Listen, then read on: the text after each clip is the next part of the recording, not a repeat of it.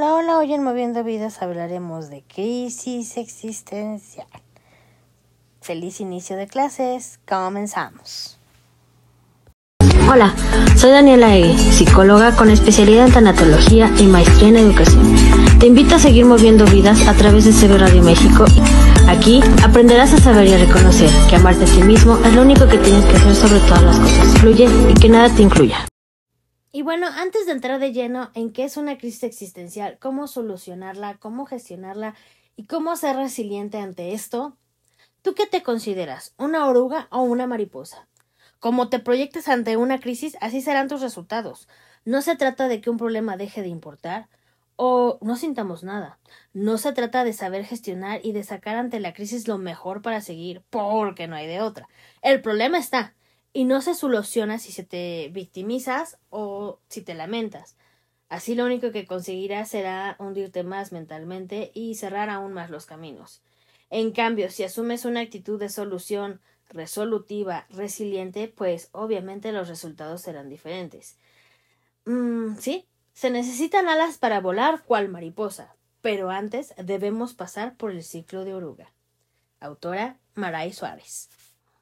Los síntomas principales de una crisis existencial son tristeza, angustia, cansancio mental, insatisfacción, sentirte perdido en la vida, cuestionarse decisiones importantes que se toman, ¿habré tomado esto a la ligera o realmente lo tengo que tomar en serio? necesidad de cambio y desmotivación en las tareas habituales. ¿Cuáles son las causas principales para que se te crea una crisis existencial. Híjole, son diversas, pero entre ellas los traumas, el divorcio, la muerte de un familiar, pérdida de trabajo, cambios bruscos, crisis personales o sociales, abandono de hogar maternal, casamiento, en fin, todo lo que conlleva a la pérdida y que te formula un duelo. Ahora, ¿por qué dan las crisis existenciales? Sufrir sentimientos de insatisfacción con la vida, así como soledad, vacío, tristeza, aislamiento constante del mundo, también puede desencadenar una crisis existencial, no encontrar un sentido de vida o darse cuenta que te está costando lograr tus objetivos, pueden ser como empiecen las crisis existenciales. Podríamos definir crisis existencial como un periodo de tiempo en el que se produce un cuestionamiento interno, es decir, nos replanteamos nuestra existencia, nuestro sentido vital. Si prestas atención, observarás que el propio nombre nos indica que estamos enfrentando un cambio. Todos en algún momento de nuestra vida nos hemos preguntado ¿por qué estoy aquí? ¿Qué sentido tiene mi vida?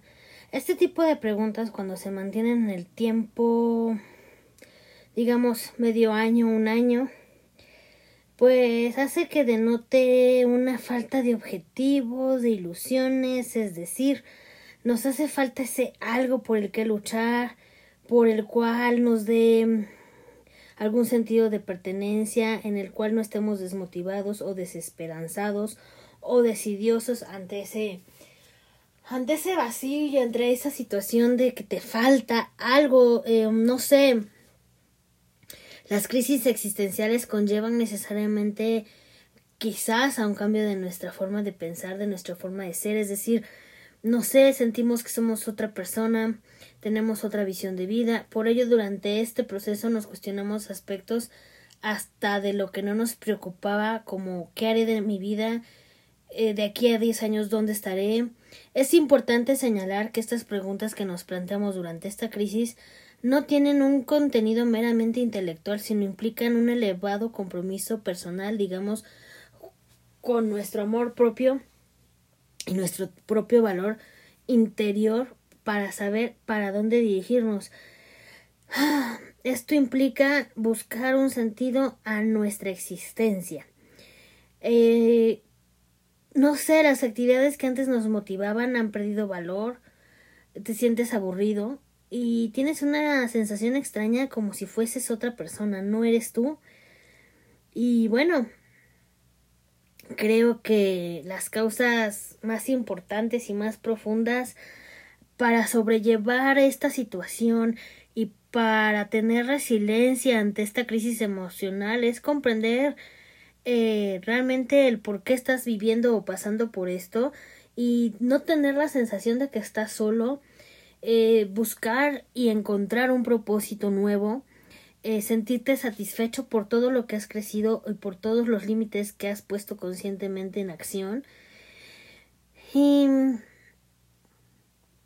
en lo habitual, pues no querer racionalizar todo, sino vivir y permitirte eh, vivir esas emociones de tristeza, de desacuerdo, de insatisfacción y darte el permiso de, llorar y darte el permiso de, eh, no sé, de, de, de sentir realmente lo que estás viviendo sin sentir culpa de es que la gente en sí te dice, ay, es que porque lloras, ay, es que porque te entristeces, ay, es que tienes todo para ser feliz.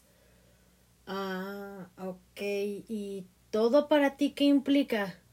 El techo, pues todos quisiéramos un techo, claro, todos quisiéramos tener un trabajo bien remunerado, por supuesto, pero a lo mejor a ti no te hace falta una pareja, pero a mí sí, y entonces para mí eso es parte de mi crisis existencial, del por qué no estoy completa y absolutamente feliz con la vida. Si tú estás feliz viviendo solo o sola, pues bien por ti, compañero, pero para mí no es Em, estar bien sin una pareja, que claro, hoy en día sabemos que el ejemplo de tener una pareja, pues ya sabes que puedes estar sin ella, que ya puedes mantenerte sin ella, que no todo es tener una pareja, sea hombre, sea mujer, pero finalmente, o sea, pues es parte de mucha gente que tiene esa ilusión de formar una familia y a lo mejor sí, tendrás a tus papás vivos, tendrás a tus hermanos juntos, podrás vivir a lo mejor, no sé, amueganados en la misma casa,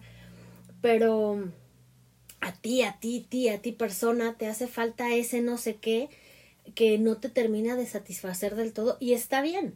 No te des de sentir culpable por no agradecer lo que tienes y darte cuenta de lo que te falta y no hagas caso de las personas que te dicen, tienes todo para ser feliz. Bueno, ante tus ojos tengo todo, ante los míos me falta.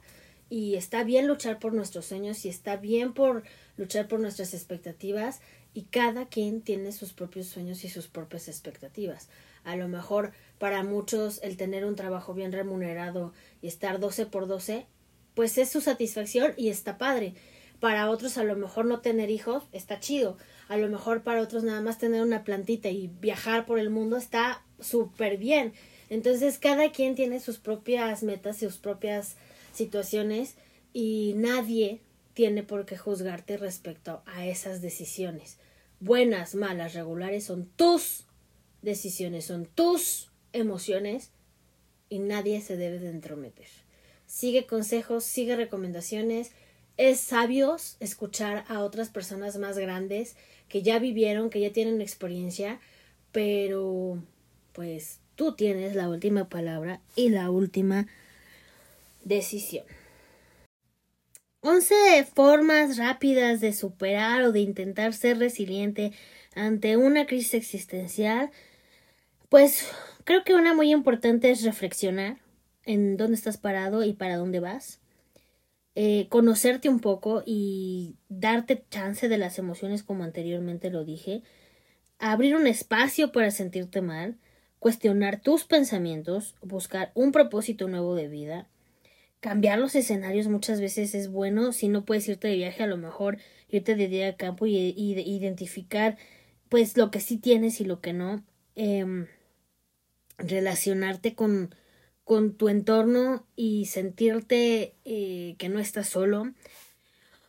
Utilizar los recursos que ya tienes y, bueno, ante la adversidad intentar ver lo positivo y obviamente y creo que si no puedes contra todo esto, la última sería buscar ayuda o apoyo profesional.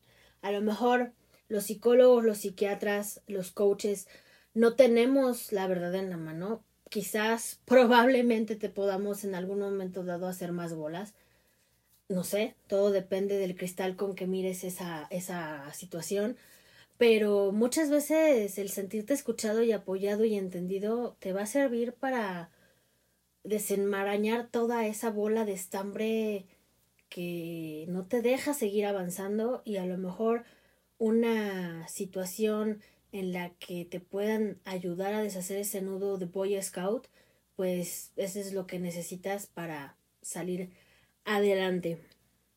Y bueno, si ya saben, si conocen a alguien que esté pasando por algo parecido, no critiquen, no juzguen, apoyen, ayuden. Mis redes sociales, como siempre, en Facebook e Instagram, SIG Daniela Ege, eh, TikTok Psicología y Tanatología, aquí como siempre en CB Radio México, colaborando con mi querida amiga Isa Pink en Vamos a Platicar. Les deseo un feliz inicio de ciclo escolar para las personitas que me escuchan, que son niños adolescentes, este, las personas que están empezando la universidad o las personas que decidieron ponerle un alto a los estudios y ahora están retomando clases en línea o licenciaturas ejecutivas. Les deseo el mayor de los éxitos. Nunca es tarde para seguir aprendiendo. Y bueno, pues muchas bendiciones. Yo les mando un abrazo muy fuerte. Gracias por seguir escuchándome. Gracias por proponer temas importantes. Y yo soy Daniela Ege. Esto fue Moviendo Vidas. Adiós.